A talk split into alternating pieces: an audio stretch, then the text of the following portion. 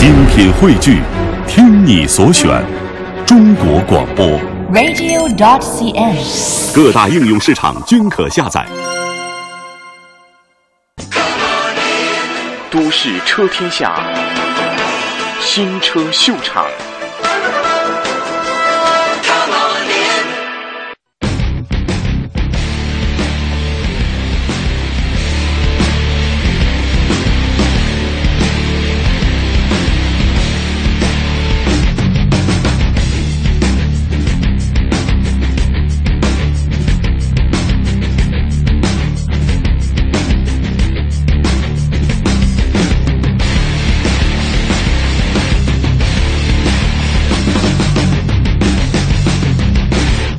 汽车对很多人来说就是代步工具，可是有更多人会拿来当做是身份地位的象征，就像人要穿衣服一样。你去参加一些比较重要的场合，你要穿一些西装，甚至包括燕尾服。开车也是一样。啊，今天我们要为大家介绍这台车呢，完完全全可以代表一些企业人士，尤其是成功的企业人士，再加上后座买家。我之前在上海跟 Andy 曾经试驾过全新改款的 S Class 的试驾，那个时候我们试驾的是 S 四百油电的车型。那我们今天为大家试驾是目前在台湾贩售最贵的，之前 S 五百也有，之前是七百四十二万，所以它涨了十万块。那我跟大家更正一下，就是之前 Andy 在引擎的部分有讲错了，其实 S Class 的不管 AMG 车系，只要是 S Class 车型的油电系统，它就是自然进气，其他都是涡轮增压，包括柴油，尤其是柴油。这一次总代理特别引进的柴油的 S Class，不过很可惜我们这次还没试到。我最想试的是柴油，为什么？因为这种旗舰车型呢，它的隔音设备也好，它的底盘，甚至它的柴油噪音抑制的技术呢，如果可以表现很好，以后一定会下放到 E、C、A，甚至其他的宾士车系。所以我们可以先体验一下，可以了解到这个车厂在柴油引擎的技术还有噪音抑制上的进步会在哪里。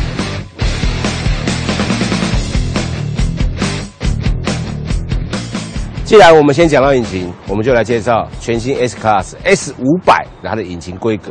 其实这具引擎呢，和上一代的差异是最小的。上一代的排气量一样是四六六三 CC，一样是涡轮增压，一样搭配了缸内直喷。可是，在马力数据上，这一代进步了一点点，在马力的部分进步二十匹，最大马力四百五十五匹，在五千两百五十转到五千五百转都可以产生。扭力的表现达到了七百牛顿米，在一千八百转到三千五百转都可以产生。零到一百加速四点八秒，极速达到电子限速两百五十公里。它是一具 V 八涡轮增压引擎，并不是自然进气。而这具引擎搭配的变速箱一样是七速的七 G Tronic 变速箱，这个和上一代规格是一样的啊。所以以引擎规格来说，我们有很新鲜的柴油，有油电系统，甚至一个全新的四百的引擎。反而是我们今天为大家试驾 S 五百，它的引擎规格呢，跟上一代是最接近、最雷同。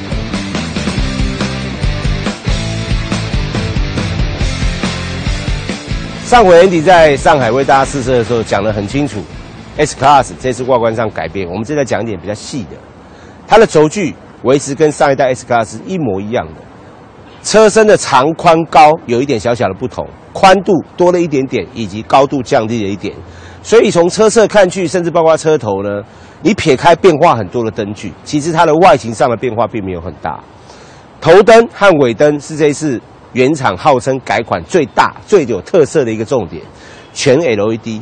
你看到的每一个灯泡，甚至包括在 S Class 上面所有车室内外观所有的灯泡都是 LED，包含了大灯、尾灯也是一样。第二个部分就是轮圈，我曾经有讲过，宾士在轮圈上给消费者的通常都有点小气。以 S 五百来说，它搭配的轮圈只有十八寸，我觉得起码应该要十九寸，甚至夸张一点二十寸，我觉得不为过。但是十八寸是它的标准配备，这个也跟上一代规格是一样的。另外还有一个就是上方的全景天窗，这个在 S 五百是标准配备。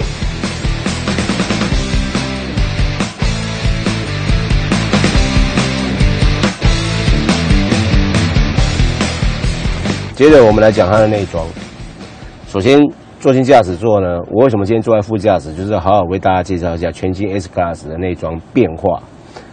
在你眼前看到就是两个十二点三寸的荧幕，非常夸张的一幕，取代所有的仪表。方向盘前面这个仪表板没有传统的指针了，因为它是液晶荧幕，所以它可以做很多样的变化。重点是在中间这个资讯荧幕，多媒体荧幕。除了我们所印象所知道的导航啊，什么数位多媒体都有之外，从 E Class 大改款之后，这种透过三 G 手机分享无线基地台的功能呢，在宾士车系上也慢慢可以看到了。你透过手机上面的基地台分享无线网络的讯号。它就可以做更多的功能，以及更完整的一个资讯的提供。你可以通过中控台前方这个旋钮了，自己去设定你想要的功能，包括前面有几个按钮，第一个就卫星导航，第二个就是电台，第三个就是数位的资讯。数位资讯包含了 SD 卡以及它内建的硬碟。第四个电话一样要透过蓝牙来配对的，它就可以读取你电话簿里面的功能。另外后面这边有一个类似一个乌龟龟壳的一个罩子。你把它打开之后，你手只要手指头轻轻的碰到上面的键盘，它就会变成是触控式的，啊，所以它变得是比上一代更富科技感。其实这个功能在上一代就有了，不过现在呢，它多了一个触控的功能。方向盘一样采用两幅式的设计，也许你第一次看到这个方向盘的造型设计，你会不习惯，有些起码都三幅了，不过它还是两幅。但是你看久了，加上你实际操作之后，第一个它的握感表现很好。第二个，它的造型非常的特异，也因为特异呢，让你会有点新鲜感。上面的按键布局，其实它一般的宾士车系其实大同小异，没有什么太大的功能上的差异。重点就在于 ACC 的跟车，你少了 ACC 跟车，少了自动刹停，少了这个短波雷达，你的 S Class 呢，骑在台湾呢，功力就少了一半。好，那台湾宾士表示，目前已经有一台认证车送到了 NCC 和交通部。请他们做雷达波段的测试，确定不会干扰到不管是军方警用雷达之后上市的车型，也许就会有 ACC，包括自动刹停，包括很多，譬如说像时速侦测啦，哦，行人侦测呢，全部都可以变成标准配备。那我问了宾士啊，现在买车没有这个 ACC，未来你们通过了，我可不可以再升级加装？不行，啊，原厂的解释直接说不行。